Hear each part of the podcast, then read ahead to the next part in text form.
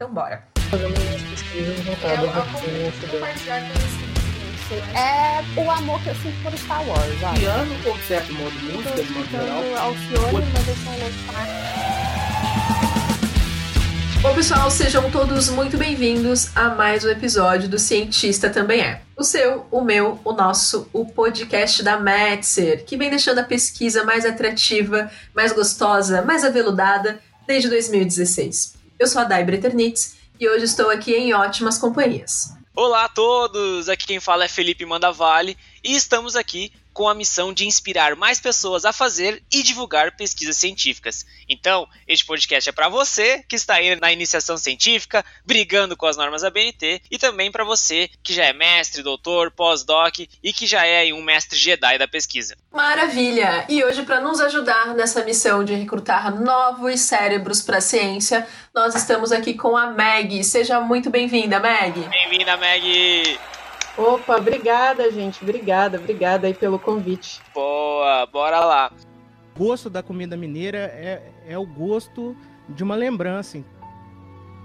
Meg, pra gente começar esse bate-papo, sem dizer a sua profissão, quem é você? Bom, antes de tudo, né, eu sou mulher e é engraçado, né, que hoje isso é uma posição política que a gente assume, né? Você fala, poxa, sou mulher e sei das dificuldades que é, né, você ser mulher numa sociedade machista, enfim. Mas também, né, sou mineira, eu sou uma pessoa que adora boa comida, boa música, morro de saudade de quando dava para juntar as duas coisas, né, na nossa vida pré-pandemia.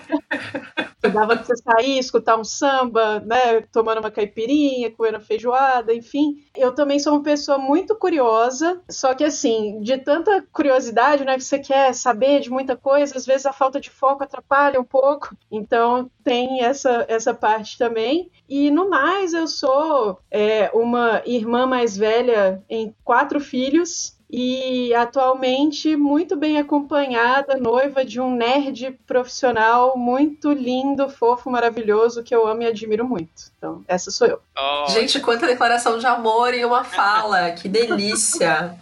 Que delícia! Todo mundo saudoso agora, né, que tá ouvindo a gente pensando, nossa, também quero. Sensacional. E Meg, pra gente conhecer um pouquinho mais, assim, que eu acho que já, ela já abriu bastante coisa, achei sensacional. Isso é raro, o pesquisador que vem aqui faz isso é raro, a gente pega no pé deles pra isso, inclusive. Mas conta pra gente os teus três principais hobbies aí, pra gente entender um pouquinho mais o que você gosta de fazer no teu dia a dia, levando em conta, é claro, assim, né, fora desse cenário pandêmico aí que estamos no momento. Bom, então, é, pré-pandemia, uma coisa que eu gostava muito de fazer era viajar. Né? Então, viajar, ir para museus e cinema, exposições, essas coisas. E depois da pandemia, agora, um, um hobby que eu adquiri que eu estou gostando muito é a meditação. ajuda muito, né? Ajuda muito e é impressionante, assim, te ajuda, né, a acalmar, centrar nas ideias, né, você ter uma perspectiva aí mais desprendida das coisas. Então, meditação é um hobby que eu tenho hoje. E os outros dois são é, assistir séries e filmes, né? Isso já antes da Netflix e antes da pandemia também. E escutar podcasts e descobrir podcasts novos, assim. É, é impressionante o quanto de coisa nova e legal você consegue aprender quando você escuta um podcast, fazendo ali, né? Lavando sua louça, enfim, limpando a casa, fazendo outras coisas. Eu adoro podcast, muito mesmo. Aqui a gente tem alguns devoradores de podcast também, né, Fê? O Everton é um deles que, meu Deus, você tá falando com ele, ele tá ouvindo uns dois, três podcasts ao mesmo tempo. E antes pandemia, quando a gente trabalhava junto no escritório, às vezes ele tava dando risada sozinho, assim, a gente ficava se olhando, caraca, o que que tá acontecendo, né? Eu sempre puxava uma aposta, eu falava, gente, quem acertar o, do que, que ele tá rindo, hoje leva. Obviamente ninguém nunca acertou, então. Conheço, nossa, no ônibus, assim, né? Você precisa segurar o riso, né? Para as pessoas, tipo, não te olharem com rabo de olho, assim, tipo, meu Deus, essa pessoa é louca. É, Não, não te acharem muito maluco, né? Só um pouquinho. Ai, muito bom, muito bom mesmo. E desses hobbies que você citou pra gente, tem algum deles que você acha que tá mais vinculado, assim, à tua formação acadêmica, ou à tua formação enquanto pessoa, profissional? Eu acho que todos eles, né? Bom, a meditação porque a gente não pode pirar, né, nesse momento que a gente está atravessando agora, então é meio que um esteio, assim, para segurar todas as outras coisas. E os filmes, as séries, os podcasts, eu acho que tem muito a ver com a minha formação, porque, assim, eu sou jornalista, né, de, de formação. Então, eu tenho comunicação no DNA, não tem nem, nem como ser diferente. E quando você escuta um podcast ou quando você assiste uma série, você vê um filme, é tudo contação de história, né? Então você está sempre dizendo algo a alguém. Então eu acho que tem tudo a ver com a minha formação, assim. Você junta elementos, né, de, de uma boa história quando você vê um filme, quando você escuta um podcast que te deixa ali semanas pensando, né? Quando você vê um negócio, você fala, nossa, que coisa impressionante. Então é tudo produtos de gente que sabe contar bem histórias. Então acho que tem tudo a ver com a minha formação, assim. O gosto da comida mineira é, é o gosto de uma lembrança. Meg, compartilha com a gente uh, três causas ou três bandeiras que você defende e consegue atuar no seu dia a dia, na sua rotina. Três causas. Bom, eu acho que a liberdade de imprensa e a liberdade de expressão é a primeira causa de todas, né? A gente precisa de imprensa e de liberdade de expressão para valorizar a democracia, que é algo que a gente tem visto o Brasil indo perigosamente num sentido bem contrário, e isso é muito grave, assim, bem preocupante. E uma outra causa importante para mim também é a igualdade de gênero, principalmente nas ciências e nos espaços de poder, né? E assim, a gente pode pensar a ciência como um espaço de poder. Então, é muito importante você ter mulheres, você ter trans, você ter outras pessoas que não sejam homens brancos velhos ou jovens, né? Desde que sejam, enfim, homens e brancos. Mas é importante você ter outras pessoas fazendo ciência e exercendo poder para você ter políticas mais inclusivas e melhores, para você ter tecnologias melhores, ciência melhor, enfim, um mundo melhor mesmo, né? E a terceira causa que eu acho importantíssima é a valorização da ciência e do meio ambiente. Né, a gente tem tantos desafios aí, desigualdade, essa pandemia, doenças, mudanças climáticas e sem valorizar a ciência, a gente fica tateando os problemas todos, achando que vai encontrar a luz no fim do túnel, sabe? Mas não vai assim, tipo, é legal você ter a ciência para poder acender uma vela e te ajudar a achar o caminho, né, no meio desse dessa escuridão toda. Bem isso. E não, e não, tem uma luz só, né? São várias luzes, a gente tem que saber qual a gente quer pra gente, saber conhecer a, a, o maior número possível delas, pra gente conseguir entender qual que se adequa mais aos nossos valores, aos nossos princípios, para poder pegar aquilo para si e colocar em prática, né? Usufruir como uma possível solução. Pois é, pois é, isso é importantíssimo. E você tinha perguntado também se eu consigo ser ativa, né? Isso. Pois é, é, eu faço parte da rede brasileira de jornalistas e comunicadores de ciência, carinhosamente apelidada como Rede Consciência. E, Maravilha! Sim, que lindo! É, é, muito legal, assim, a gente faz muita coisa, participa de muitos debates, discussões, a gente conversa com outras entidades, a gente criou recentemente um canal de WhatsApp para informar as pessoas sobre Covid, por exemplo. Então, acho que que o trabalho com a rede é uma forma muito legal, assim, de juntar essas coisas e se manter ativo, sabe? Esse canal de WhatsApp, ele é aberto ou é somente para o público de divulgação científica? É aberto para quem quiser. Assim, a gente inclusive tem três grupos no WhatsApp, porque as pessoas foram entrando, assim, a gente precisou é, criar mais, o que foi muito legal. E é aberto para quem quiser, sabe? Porque o público-alvo desses canais é justamente as pessoas que não são da divulgação científica, né? A gente faz esse material para as pessoas que estão fora da nossa bolha. Arrasaram muito. A gente consegue divulgar, então, depois pro pessoal na descrição? Opa! O pessoal da rede vai ficar super feliz. Uhul! Vamos ser felizes junto, então. Gostei, gostei muito. Gostei muito.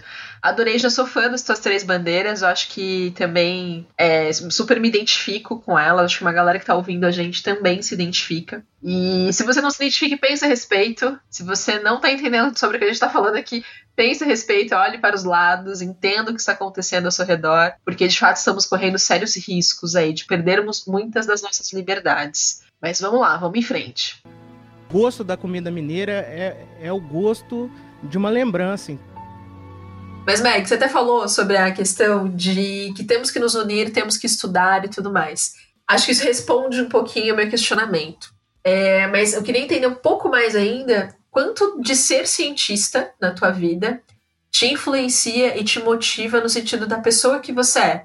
Aquela coisa de quando você para pra, né, peraí, sou mais assim, sou mais assado, quero ser esse, esse perfil de pessoa no futuro. Quanto que tu acha que ser pesquisadora, ser divulgadora científica impacta aí?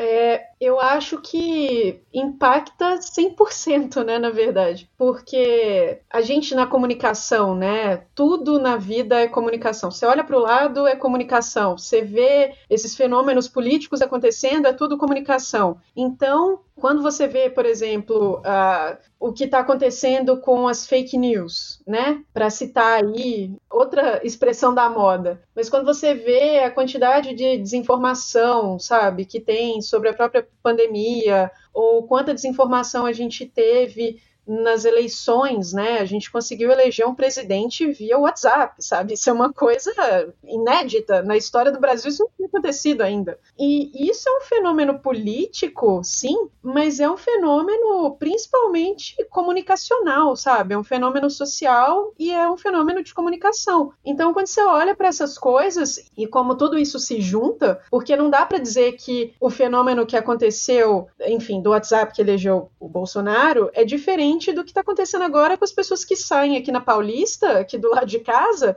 empunhando um caixão, sabe? E as pessoas saem celebrando aqui dá para dizer que são duas coisas diferentes. Então, é, como pesquisadora de comunicação e pesquisadora de divulgação científica, tudo isso que acontece ao redor é matéria-prima para a gente pensar e, e, querer entender, sabe, como que essas coisas funcionam, como essas dinâmicas acontecem, para você tentar não só propor né, um, um entendimento para aquilo, mas para você entender também como poderia ser diferente, né? Porque se você não entende como que uma coisa acontece, você não pode nem imaginar como que aquilo poderia ser diferente. Então é total importante assim na minha vida essa coisa desse olhar da, da pesquisa, enfim, da comunicação, principalmente por conta do meu objeto, né?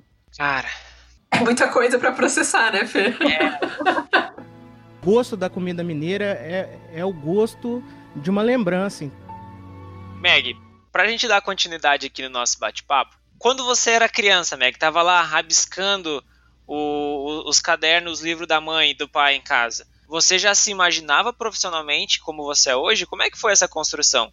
Então, quando eu tava lá rabiscando os cadernos da mãe e do pai, eu meio que, que já imaginava algo parecido com jornalismo para mim, assim, porque quando eu era criança, às vezes a gente, né, eu lembro assim de às vezes assistir telejornal e aí eu via a Glória Maria, sabe? Aí um dia ela tava em Marrakech e no outro ela tava, sei lá, cobrindo uma negociação de paz, sei lá, na Bósnia, sabe? Tipo, e aí eu ficava assim, eu falava, nossa, cara, isso deve ser legal, né? Você poder aprender sobre um monte de coisas e ainda ser pago para isso. Nossa, olha que fenomenal. Sim. A profissão dos sonhos. Exato. E aí eu ficava pensando, né, que, ah, nossa, poxa, ser jornalista deve ser muito legal. Você conversa com pessoas interessantes, você descobre coisas legais. E aí eu, desde essa época, já pensava assim, ser jornalista. Até porque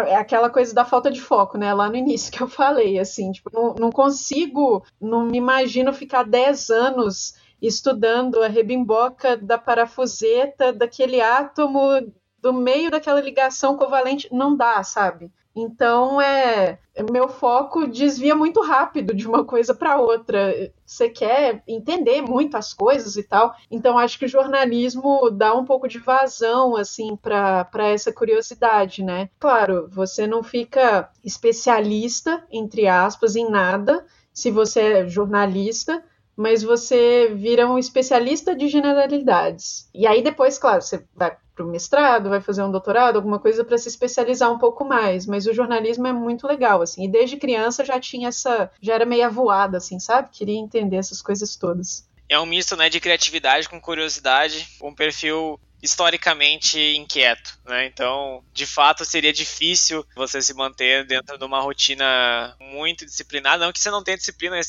longe disso, né? Até para qualquer coisa que você tem que fazer na vida, você tem que ter disciplina. Mas, logicamente, que você tá aí no. tem um perfil de descoberta de mundo muito grande, né? Então, aproveite isso e faça com que isso chegue para as outras pessoas também, né?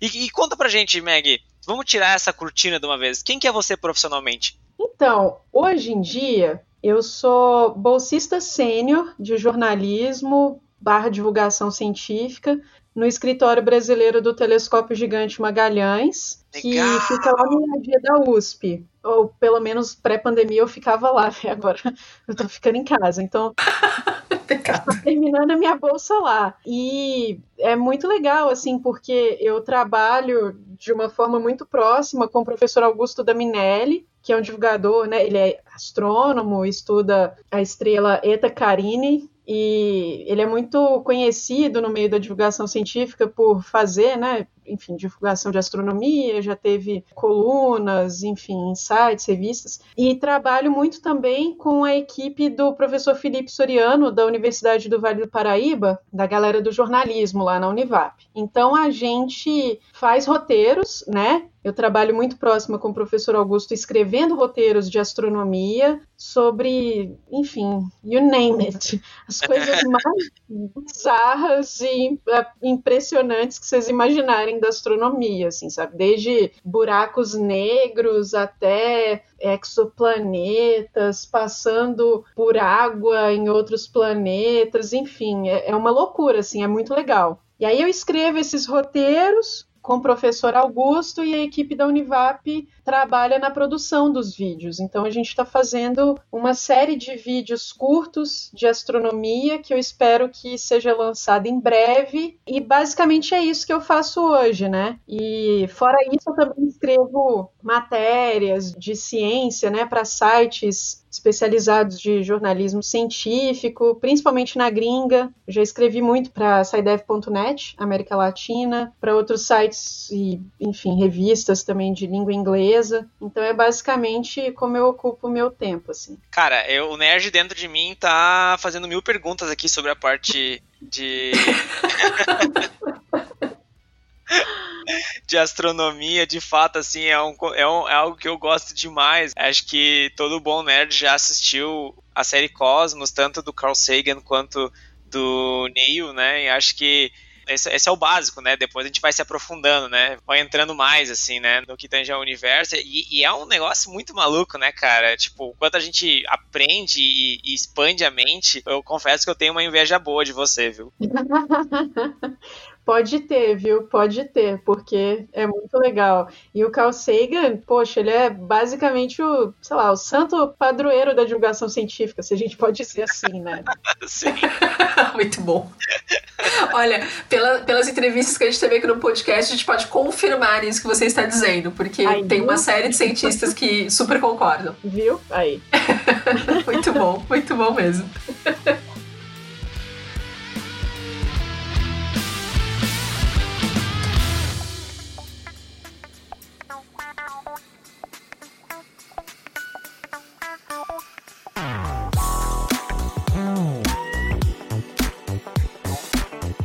Meg, hoje você, enquanto profissional linda, maravilhosa, está aí tendo sucesso no que você escolheu fazer para você.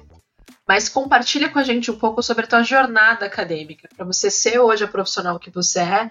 Qual foi o caminho que você percorreu até aqui? Bom, eu comecei no jornalismo, né? Eu fiz faculdade de jornalismo em BH e aí depois não sabia muito o que fazer, não sabia se, se já estava pronta para trabalhar na área, se já encarava aquilo, se ia fazer outra coisa, se ia fazer um mestrado. Aí fiquei nessa indecisão e resolvi fazer outra faculdade. Fui para Ciências Sociais e foi muito bom, assim, foi muito, muito legal. Fiquei dois anos estudando um caminhão de livros, assim, né? Que Ciências Sociais é um curso que a gente precisa ler bastante. E foi fazendo ciências sociais que eu conheci um projeto de extensão em que eu comecei a trabalhar, que é a Universidade das Crianças, lá no UFMG, e eu acho que foi ali que eu me apaixonei pela divulgação científica e comecei a ver isso como uh, uma possibilidade de pesquisa e de trabalho mesmo, sabe? De, de carreira, assim. Então, Universidade das Crianças é um projeto de extensão da UFMG, lá da, da Diretoria de Divulgação Científica,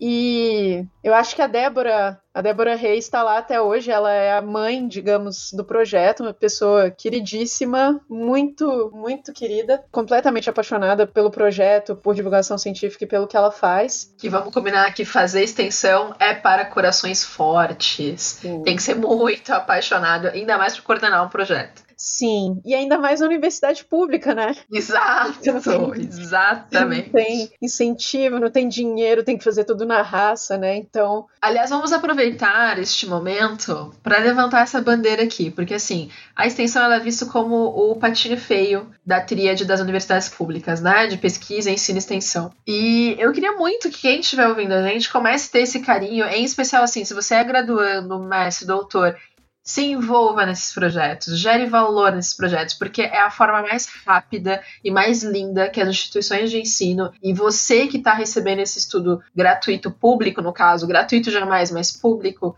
você conseguir dar o retorno para a sociedade da forma mais rápida e objetiva. Então, assim, se joguem nesses projetos, se envolvam com a comunidade através dos projetos de extensão. Eles são incríveis, eles podem nos transformar enquanto pessoas de verdade é, durante o processo de graduação e faz a gente aproveitar muito mais tanto o pilar de ensino quanto o pilar de pesquisa, porque assim, tu não vai para a rua sem conhecimento, muito pelo contrário, tem que fazer muita pesquisa, tem que estudar muito para poder aplicar a, depois os projetos. E depois você também avaliar o teu projeto, saber se o que você fez lá para a comunidade surtiu algum efeito, teve algum impacto, seja ele positivo ou negativo, para que outras pessoas possam não fazer de novo os mesmos erros, né, não repeti-los. E poder, claro, se você teve uma, uma boa prática aí aplicada, que você possa, outras pessoas possam replicá-las aí ao longo da jornada acadêmica também. Então, por favor, vejam com outros olhos, olhos mais amorosos e carinhosos a extensão. Nossa, eu eu concordo 3 mil por cento, assim, não podia concordar mais, porque a extensão é uma atividade que muda a vida das pessoas também, não só da gente, né, como estudante ou de quem coordena, mas também das pessoas que interagem com a gente fazendo é, esses projetos, né? Então, na Universidade das Crianças eu pude ver isso muito claramente, sabe? Esse projeto é, se dedica a fazer animações, a fazer spots de rádio, muito assim, veiculado né, pela rádio FMG, e é uma coisa muito linda, muito é muito bonito assim, porque você coloca as crianças para perguntar o que elas querem saber sobre o mundo, sobre as ciências naturais, sobre qualquer coisa, e aí você vai atrás dos especialistas. Na época, né, que eu estava lá, eu trabalhava muito com outros alunos de graduação também das ciências biológicas, é, da medicina. Aí tinha o pessoal da Belas Artes também, que faziam os vídeos, as ilustrações, uma mais linda que a outra. E aí todo mundo ali junto nessa, nessa bagunça, nessa panela, para levar essa, essa comunicação de ciência para as crianças e interagir com elas, né? Principalmente porque era para crianças fora de Belo Horizonte, em lugares mais Uh, digamos, em situação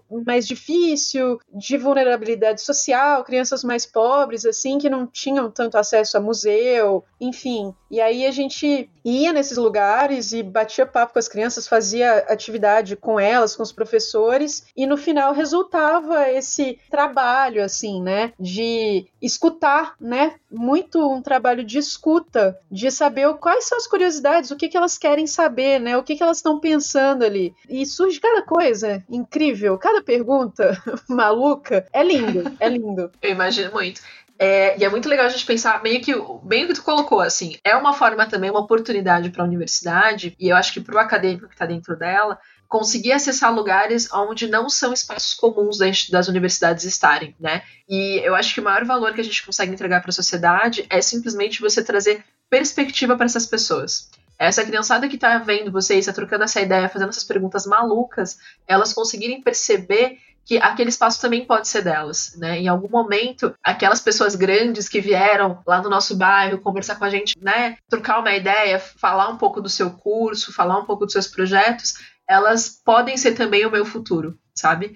Então, eu acho que o papel que a ciência ela consegue fazer de uma forma muito espontânea e rápida através da extensão acaba sendo isso, gerar perspectiva para que as pessoas vejam aquilo como um horizonte possível e não como uma coisa extremamente distante e inalcançável. Então, de novo, extensão, gente, é muito legal. Se envolvam, nem que seja um semestre, que seja um, um projeto. Pesquise. Às vezes você não se identifica com algum projeto de extensão do seu centro de ensino, da sua área. Vai procurar em outras áreas, vai procurar em outros lugares. Trabalha como voluntário, porque é muito, muito, muito legal. É fascinante. Ai, que alegria. Coloquei para fora toda a minha paixão pela extensão. Muito bom. Sensacional. O gosto da comida mineira é, é o gosto de uma lembrança.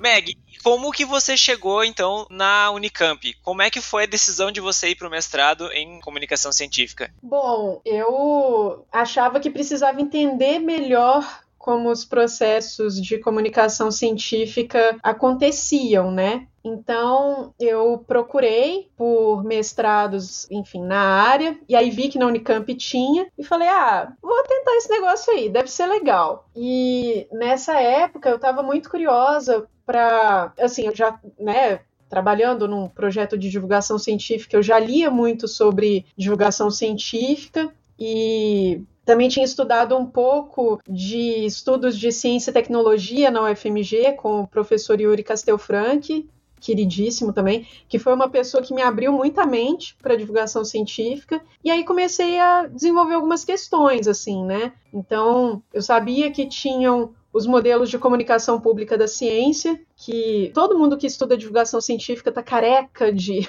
ouvir falar disso, que é o déficit, diálogo, engajamento. E aí eu ficava pensando, ah, mas esses caras escreveram isso lá nos anos 80, anos 90, não tinha internet ainda. Como é que é isso hoje? E aí foi isso que me levou para o mestrado, basicamente. Eu fui estudar isso. Legal. Que óbvio, né? As respostas não estavam prontas e foi muito interessante, assim. Bacana, bacana. E onde que você pretende chegar, Meg, na sua jornada como cientista? Como cientista, eu ainda preciso pensar um pouco, porque o doutorado é uma coisa que te exige muito, é uma coisa que você precisa ter muita, né, muito tesão para ficar naquele negócio ali quatro anos a fio. Então, é uma coisa que eu ainda estou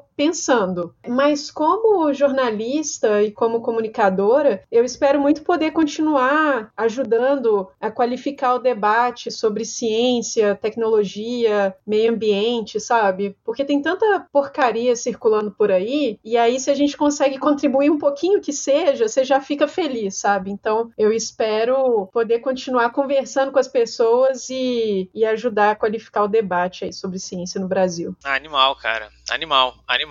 Bem, a gente tem uma curiosidade gigantesca, até porque a gente gosta de homenagear essa galera, né? Então, assim, professor geralmente fica nas instituições durante muito tempo, né? E nem sempre eles conseguem, nem sempre não, acho que a maioria das vezes, em especial pela cultura aqui no Brasil, a gente não tem acompanhamento dos egressos, né? Ah, mas eles não conseguem acompanhar para onde vão essas cabecinhas, essas pessoas que muitas vezes eles dedicam alguns anos para formação, para o desenvolvimento, né? Então você citou um pouquinho na tua fala alguns nomes aí de professores que devem estar rememorando os momentos contigo, mas a gente queria que você contasse um pouquinho mais quais pessoas, sejam elas docentes ou colegas, que foram de fato aquelas criaturinhas que, nossa, sem a presença delas, tu não estaria aqui hoje conversando com a gente. Olha, eu acho que tem muita gente, né? Uma lista longa. Ainda bem, né? Fico feliz com isso. Mas acho que de cara, assim, poxa, o meu orientador de mestrado, ele é um cara incrível e foi uma pessoa que me ajudou muito, assim, sabe? O Rafael Evangelista, lá do Labjor Unicamp. Obrigada, Rafa. Beijo pra você. o Rafael, ele, assim, ele viu que eu ainda não estava madura, né, gente? Eu entrei no mestrado, poxa, é no mestrado que você aprende a pesquisar, digamos. Pelo menos para mim foi assim. E eu ficava muito pilhada com algumas coisas e ficava preocupada demais com metodologia e ficava batendo a cabeça e, e ficava descabelando e ficava, ai meu Deus, isso vai ficar uma porcaria, porque você quer fazer uma tese de doutorado, sabe, no período de mestrado. Só que aí depois você percebe que não dá para fazer. Então, o Rafa foi muito paciente, sabe? Ele, ele confiou muito no meu trabalho, e isso eu acho que foi muito importante, assim, sabe? De ser o tipo da pessoa que não tava ali para falar que, ah, não faz assim, faz assado. Ah, não, isso aqui tá uma merda. Sabe, ele não foi o, o orientador que ficava me aloprando, sabe? Ou que queria escrever para mim, que ficava controlando as coisas, nada disso, sabe? E tem, né? Nossa, eu, nossa, tem relatos de colegas assim que você chora, sabe? Então, eu acho que eu tive muita sorte, porque ele confiou muito em mim, confiou muito no meu trabalho, me deu tempo que eu precisava, porque eu realmente precisei, sabe, de um tempinho, assim, para poder entender o que estava acontecendo ali, saber exatamente para que caminho eu queria ir. É, e o Rafa, nossa, foi um super parceiro, assim, é uma pessoa que eu tenho em altíssima estima até hoje, sabe? Um cara jovem, eu, eu, eu acho que eu tive sorte, né, porque também ele é jovem, e, enfim, não tem essas amarras, sabe? Essas coisas assim que alguns pesquisadores mais antigos têm, ou que a gente pelo menos escuta falar, sabe? E além do Rafa, também tive muitos professores na, na faculdade de jornalismo, assim, nominalmente, né? Maria Cristina Peixoto, Adélia Barroso, Léo Cunha, Anísio Teixeira, Nair Prata, o JJ Oliveira, Fabrício Marques, um monte de gente, assim, que me ajudou muito a expandir minha visão de vida, sabe? E de sociedade e de jornalismo também. E, ah, enfim, é, são pessoas que eu amo muito, assim, todos os professores que passaram na minha vida e que puderam contribuir um pouquinho assim foram incríveis. A lista é grande. Ainda bem. que, que privilégio poder contar com uma lista grande dessas. Sim.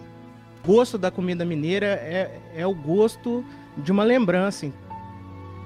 Meg, pensando, né, que essa jornada de pesquisador ela não é nada fácil, né? Que dica de sobrevivência você daria para quem está começando agora? Imagina aquele aluno, né, estudante lá no, na graduação e na iniciação científica que está aí pensando em fazer um mestrado, está pensando em seguir na carreira como pesquisador. Que dica de sobrevivência você daria? Eu diria, foca no seu jogo, sabe? Tenha resiliência e tenha jogo de cintura, porque não é fácil, não é tanto a vida acadêmica quanto a vida profissional, ligada também às coisas que você faz na academia, nada é fácil. Sempre vai ter gente querendo puxar o seu tapete, querendo, sabe, usar o seu pescoço de degrau. É difícil, tem, é, sempre tem, é, enfim, preconceito de todos os tipos. Realmente não é fácil, sabe? Só que se você puder focar e também encontrar outras pessoas que passam pela mesma coisa que você, com quem você possa se abrir, com quem você possa conversar, é bom, sabe? Te fortalece assim. E tem muito mais gente passando pelo que você está passando que você imagina, viu? Não é só Ah, não é só privilégio seu não, viu? Se poxa, a graduação tá difícil, então, ai meu Deus, o mestrado tá uma merda, ai meu orientador, não sei o quê. Tem gente passando por isso também. Então, é, se abre assim para conversar com as pessoas e se junta, porque é bom compartilhar as coisas, sabe? E não, não ficar guardando tudo só pra si, assim. Boa, busca ajuda, né? Busca ajuda, busca se fortalecer. São excelentes dicas aí. Acho que pra vida, né? Não só pra carreira de pesquisador, mas pra vida como um todo, com certeza. A gente não faz nada sozinho. Verdade. Verdade. E essa dica de, de encontrar as pessoas que estão passando pelo mesmo processo. Outros pesquisadores já, pass- já deram essa dica aqui também, né? De, de como, como é importante, porque você começa a perceber que não só você não é a única pessoa que está passando por aquilo, mas às vezes começa a se relacionar com pessoas que já passaram em algum momento e tem aquele hackzinho para te dar de, olha, nesse momento eu agi assim e foi melhor para mim, eu fui por tal caminho isso funcionou melhor, né? Ou eu fiz tal coisa não foi legal, então não recomendo. Então, às vezes é, é bacana montar grupos mesmo de apoio, né? Por mais que as instituições, algumas conseguem ter esses grupos de apoio profissionais e tudo mais, e outras não conseguem ter. Mas o fato de a gente conseguir criar a nossa própria rede, né? Que se, se colocar em lugares de conforto, onde lugares de segurança, que você pode falar abertamente sobre suas dores, suas preocupações, suas barreiras, é incrível, porque de fato as portas vão se abrindo, né? Você vai vendo que tem não só abraços e palavras, mas tem pessoas que podem de fato te impulsionar nessa caminhada e te colocar, às vezes, no, no trilho certo ali, né? Pra tudo acontecer de uma forma mais fluida e mais leve nessa jornada. O gosto da comida mineira é, é o gosto de uma lembrança. E agora, nesse climão, a gente vai para nossa pergunta polêmica. Que é que assim, a gente gosta de fazer polêmica. Não, mentira. A polêmica é só para divulgadores científicos, tá, Meg? Porque Ah, geralmente é, já ma- é mais. É, então. Mas eu prometo que vai ser light, vai ser suave, tá? Fica tranquila. Pergunta do mal. Ó, gente. É, pergunta do mal. Para, Felipe, que feio. Olha isso. Colocando medo na menina. É, a gente escolheu quatro pontos, na verdade, como principais objetivos aí da divulgação científica, que a gente acredita que são pilares, tá? Então a gente gostaria que você escolhesse um deles e você defendesse esse diante dos outros três, tá ok? Bora lá. Então vamos lá. A divulgação científica é fundamental para desenvolvimento da ciência, disseminação de ideias e resultados para o mundo, potencializar o debate científico ou instigar novos talentos. Poxa, aí você quebra minhas pernas, pô. Eu falei que era polêmica. Eu avisei. Eu sempre aviso antes pra pessoa não ficar brava comigo depois, entendeu? É, mas acho que essas coisas estão todas ligadas, assim, né? E se eu. Tá vendo? Vocês sempre acham um jeito de sair, se sair bem nesse negócio. É, Mas, ah, bom, puxando a sardinha pro meu lado, né? Como comunicadora e jornalista, eu acho que a divulgação científica é boa para potencializar o debate. Porque se você tem um debate mais qualificado, você já melhora de cara aí um monte de coisa, né? Imagina o quanto de menos de fake news a gente teria se a gente tivesse um pouco mais de educação geral, né? Um pouco mais de, de qualidade aí no debate público. E aí você conseguindo potencializar e qualificar o debate, você consegue desenvolver melhor a ciência, você consegue fazer uma divulgação melhor, né, dessas ideias e dos resultados. E aí eu acho que instigar novos talentos pode ser meio que uma consequência disso, sabe? Cara, você saiu muito bem, hein? Se saiu muito bem. Vamos ter que pegar mais pesado nessa pergunta aí, Felipe. Não tá dando boa.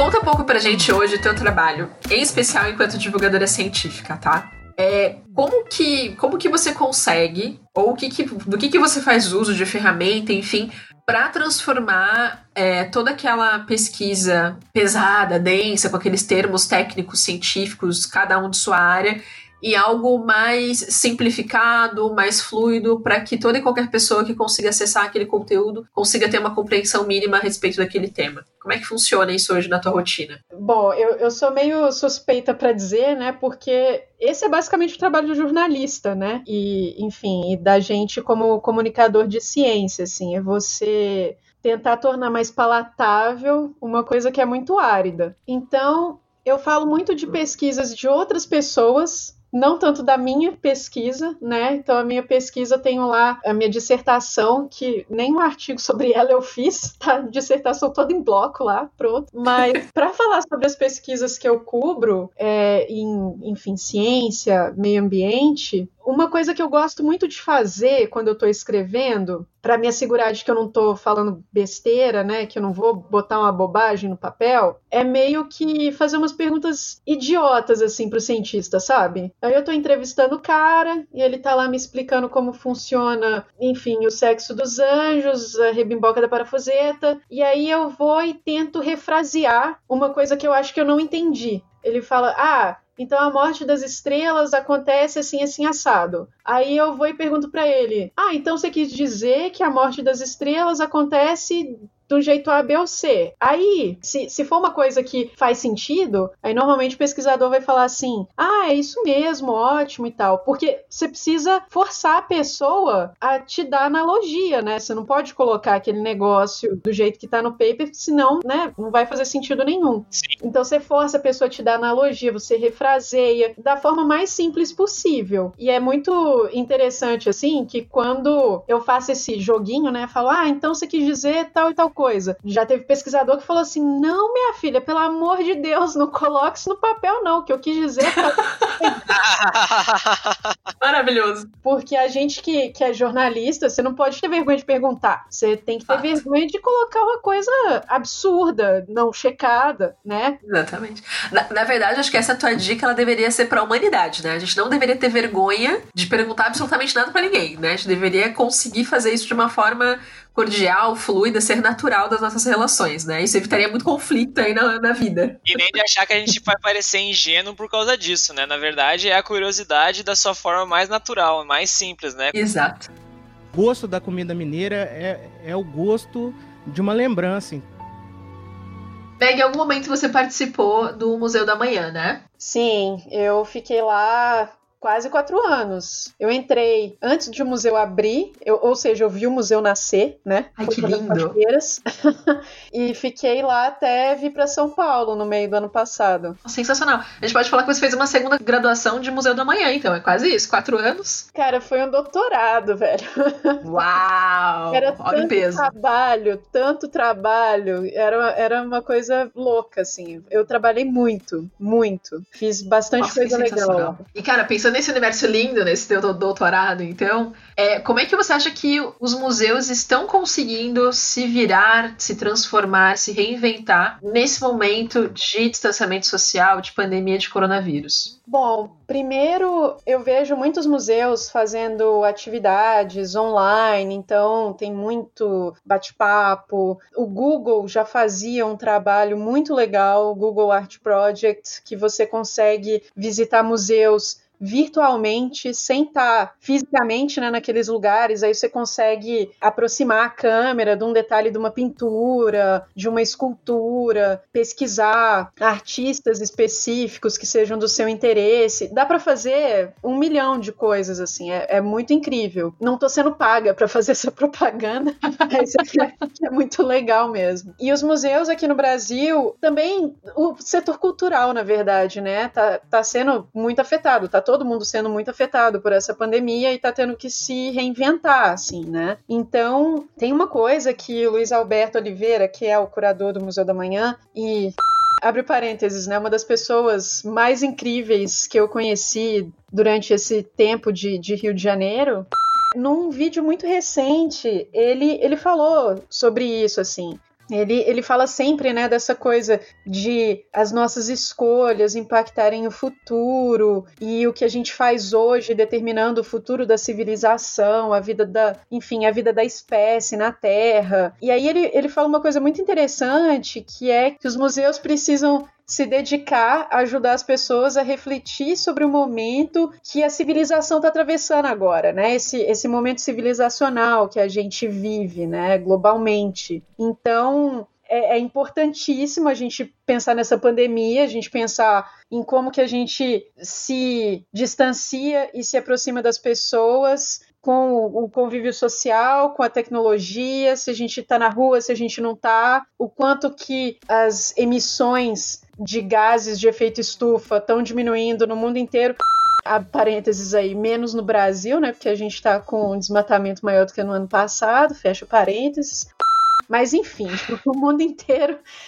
Detalhes da vida, não é mesmo? detalhes da vida. É, mas está todo mundo sendo absurdamente afetado, né, por essa pandemia. E esse é o momento que a gente precisa refletir como civilização, assim, no que a gente está fazendo, sabe? Sabe aquela coisa de você sentar no cantinho para ver o que, que você está fazendo, se você está fazendo direito? Talvez essa uhum. pandemia seja esse momento, assim. E os museus podem ajudar as pessoas a pensar sobre isso, né? Com toda a experiência, com toda a expertise que os museus já vêm acumulando ao longo da história toda de coleções e dessas atividades todas uh, de, de, museologia, os museus sempre tiveram esse papel de ajudar as pessoas a refletir sobre o mundo, sobre o outro, né? E nesse momento que a gente está atravessando agora, isso fica mais evidente e é mais importante ainda. E é muito importante que as pessoas valorizem os museus e procurem os museus, porque é um outro mundo, né? Você entra ali, você sai do seu dia a dia, você pode ter esse espaço de pensar em outras possibilidades outras conexões, outras formas como o mundo poderia ser, sabe? Ou formas como o mundo era. Então, o papel dos museus nesse momento é importantíssimo, assim, para ajudar nessa reflexão.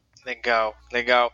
E isso pode dar em uma escala muito grande, né? Fazer com que mais pessoas acessem todo esse conteúdo, todas essas maravilhas, né? Que a gente tem aí do intelecto, da história, da ciência, né? Que mais pessoas consigam acessar toda essa nossa riqueza que a gente tem aí dentro dos nossos museus, que não falam só da, da história, mas do presente, do futuro, da vida, do nosso contexto social como um todo e da importância que isso tem para a formação do cidadão. Né? Acho que essa é uma parte importantíssima e é, e é fundamental que a gente esteja revisitando isso, revisando esse nosso modo de impactar a sociedade, porque é algo de extrema importância, né? Só quem já teve de fato a oportunidade de ir num lugar desses, de visitar esses lugares, sabe o quão transformado sai.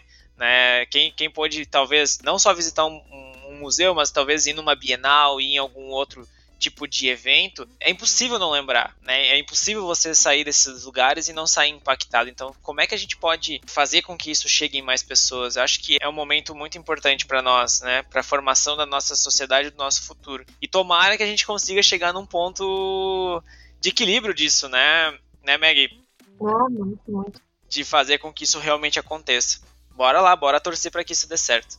E, de novo, acho que uma coisa legal também da gente enfatizar é que nesse momento, na verdade, antes do processo de pandemia, a gente já tinha uma crescente, né, de exposições virtuais acontecendo, em sites oficiais e tudo mais.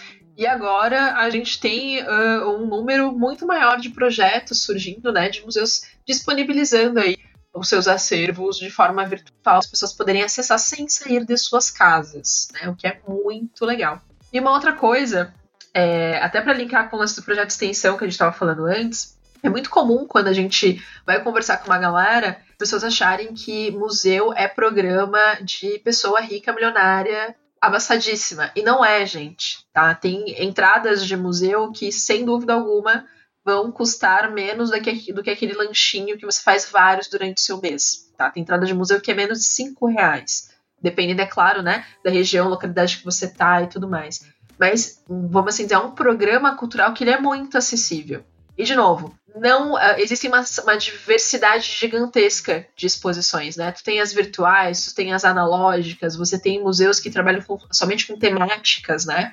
É, tem lá o de arte contemporânea, museu histórico, museu natural, mas tem alguns que eles são totalmente voltados somente para temas, né? Temos o Museu da Língua Portuguesa, do futebol, mas temos uma afinidade de muitos outros. Então, assim, às vezes a questão não é que você não gosta de museu, se você só foi em um, dois. O lance é você descobrir qual é o tipo de museu que te agrada, o tipo de exposição, de interatividade ou não que você gostaria de ter com esses espaços. Então, dedique-se a isso, porque eles são feitos com tanto carinho, é uma galera que trabalha tanto em cima desses acervos para fazer a coisa chegar até a gente com uma linguagem acessível, é, de um formato acessível. Então usem e abusem e aproveitem esse momento, porque tem museus no mundo inteiro que estão disponibilizando acervos virtuais. Então corram, não percam tempo, troquem, às vezes substituam uma série da Netflix aí por uma hora de navegação virtual nesses museus, porque vale muito a pena, muito mesmo. É isso.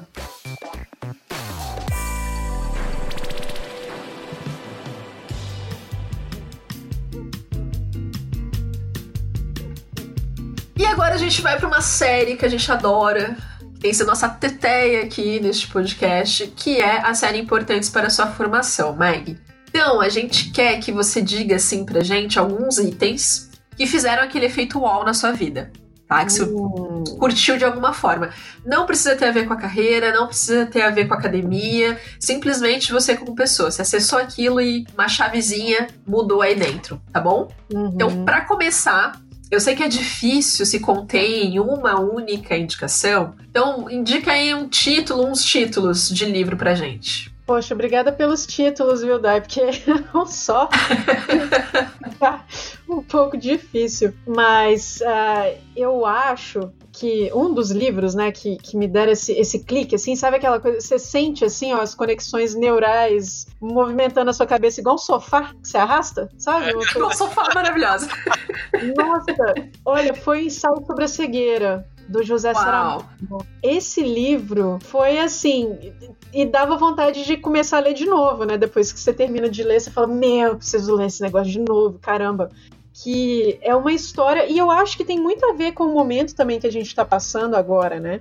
E que eu acho que é, tem muito disso de ser uma história sobre como a humanidade é uma coisa que a gente não tem fixa, é uma coisa que você ganha e que você perde todo dia, né? É uma coisa que você vai construindo, que você vai absorvendo, né, conforme você tem empatia ou vai perdendo, conforme você deixa de ter empatia com as pessoas. E principalmente quando você se depara com situações extremas, que é o caso, né, da história do livro, enfim, as pessoas enlouquecem e, e, e a gente perde a humanidade mesmo, sabe? Então, é um livro que me deixou pensando muito, assim, muito tempo é, sobre essa condição humana nossa, né? Que a gente demorou tanto tempo para ser humano, não só em termos biológicos e evolutivos, mas em termos sociais também, sabe? Então, é um livro muito doido. Eu acho que é, é, um título que ele mostra muito como é, é tênue, né? É, é, é esse limite entre ser humano e não ser, né? A loucura e a sanidade por conta de perda de questões básicas, né? No teu uhum. dia a dia.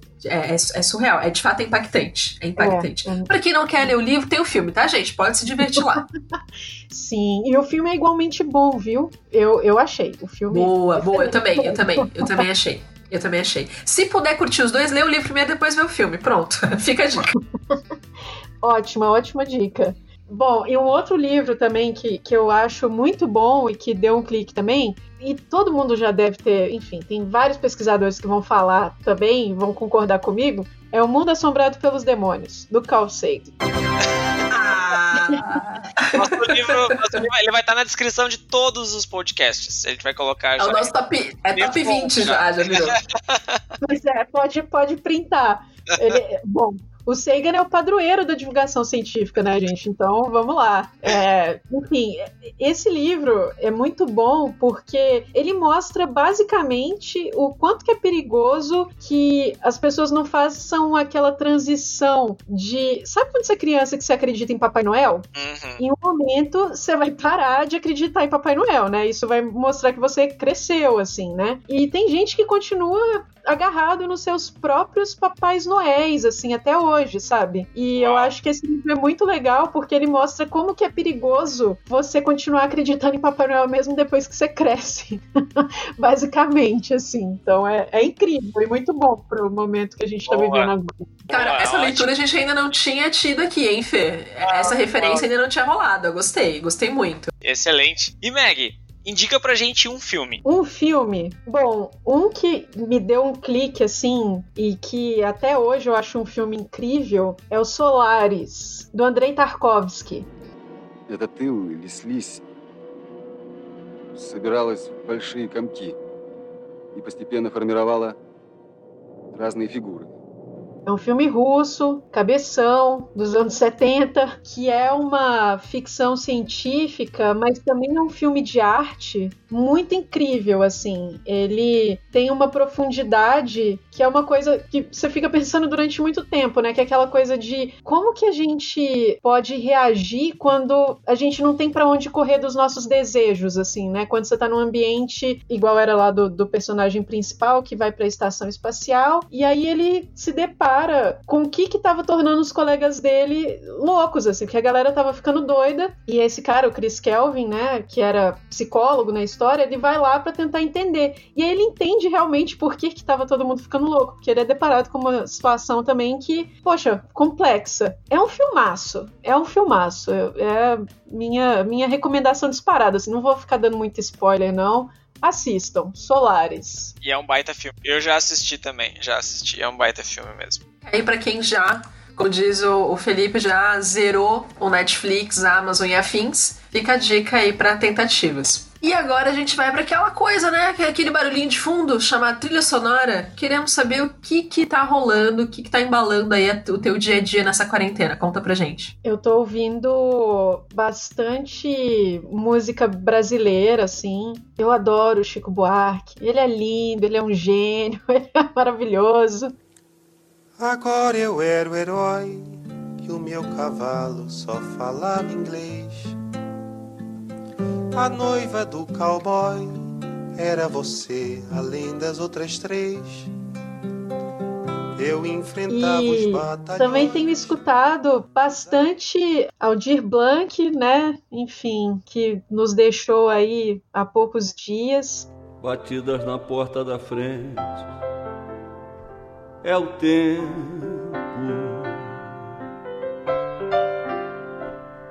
Eu bebo um pouquinho pra ter argumento. E também o Moraes Moreira, né, gente? Poxa, um cara que fez parte dos Novos Baianos, cantava lá o Preta Pretinha. Ele é sensacional. Pombo correio, voa depressa. E essa carta leva para o meu amor. Leva no bico que eu aqui fico esperando. Pela resposta que é pra saber se ela ainda gosta de mim.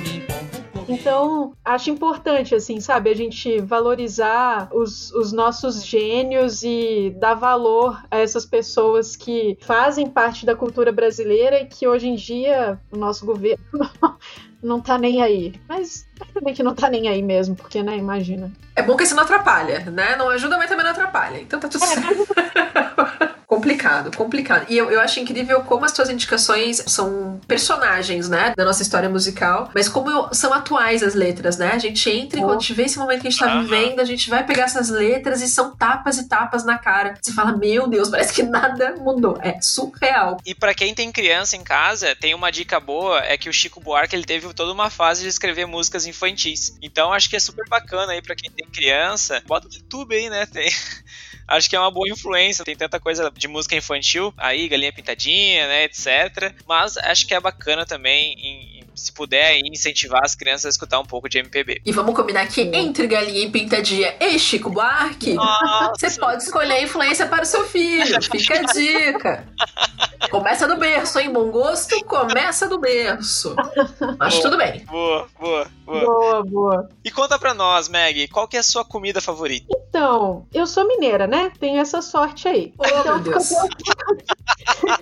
Desculpa. O coração bateu agora. Foi mal aí, foi mal. Então, tem a comida da minha avó. Ela faz um frango com quiabo maravilhoso, que dá até uma lagrimazinha no olho, assim, toda vez que eu lembro e penso, ai meu Deus, não posso comer. Tem a língua de boi. Nossa, a língua de boi que minha avó faz. Ela desmancha na boca, assim, é uma coisa maravilhosa. O pão de queijo da minha mãe. Então, ai, gente, vocês vão me desculpar, mas é que não, É. não tem como. E a gente tá gravando nesse horário aqui, pessoal, é quase perto do meio-dia já. Acho que a Meg tá salivando nesse momento, tá? Vou falar pra vocês. Olha, se a gente tá, quem dirá ela que conhece esses pratos? Eu confessei pra Meg outro dia falando que a minha comida favorita é a comida mineira vegetariana, né? Que eu acho que perde disparado pro resto do mundo. É sensacional. Então, por mais que os pratos contemplados aí, tirando pãozinho de queijo, né? Pra quem é vegem ainda rola. É, mas, cara, é, é sensacional. Gente, de novo, quem puder, põe o pezinho em Minas e vai provar uma comida mineira de um restaurante. Assim, qualquer restaurante, tá? Qualquer restaurantezinho qualquer esquina, tu come muito bem. É sensacional. Coisa surreal. É verdade. Ou vai todo mundo pra casa da Meg também, que diz a lenda que rola, hein? Opa, bora lá, bora lá. O gosto da comida mineira é, é o gosto de uma lembrança. Gente, é nesse clima muito gostoso que a gente tem o prazer de encerrar e se despedindo aqui desse bate-papo delicioso com a Meg. Mais um episódio do Cientista também encerrando. Ah, e Meg, eu queria muito, eu acho que muita gente vai querer conhecer mais do seu trabalho, vai querer conhecer um pouquinho mais de ti, talvez, quem sabe, até pegar umas dicas aí de seguir carreira, de tirar dúvidas. Então, deixa tuas redes sociais aí pra gente, pra gente conhecer um pouquinho melhor e também do teu trabalho, por favor, onde é que a gente pode encontrar os seus textos, suas produções. Os meus textos estão no meu portfólio, é uh, meg.jornoportfolio.com ou só jogar Meg Portfólio mesmo no, no, no Google e ele deve levar para lá. E eu tô no LinkedIn também como Meg Rodrigues e no Twitter eu tô como Meg R, arroba Meg R. Maravilha! Meg, muito obrigado demais pela sua participação. Foi muito bom o nosso bate-papo. E convidar todos, né, que estão nos ouvindo para dar o seu feedback, então. Quem curtiu, quem não curtiu, que der sugestões, dúvidas, pode mandar no podcast medser.com. E te esperamos, né, na próxima semana para mais um episódio do Cientista Também É. Se você curtiu, né, compartilha, nos acompanhe, nos persiga em nossas redes sociais e não esqueça de dar uma espiadinha no blog da Metzer com certeza você vai achar um post pra chamar de seu. Beleza, pessoal? Muito obrigado e até semana que vem. Obrigado, Meg. Valeu! Até semana que vem. Semana que vem. Valeu. Beijo pra vocês. Obrigada, tchau.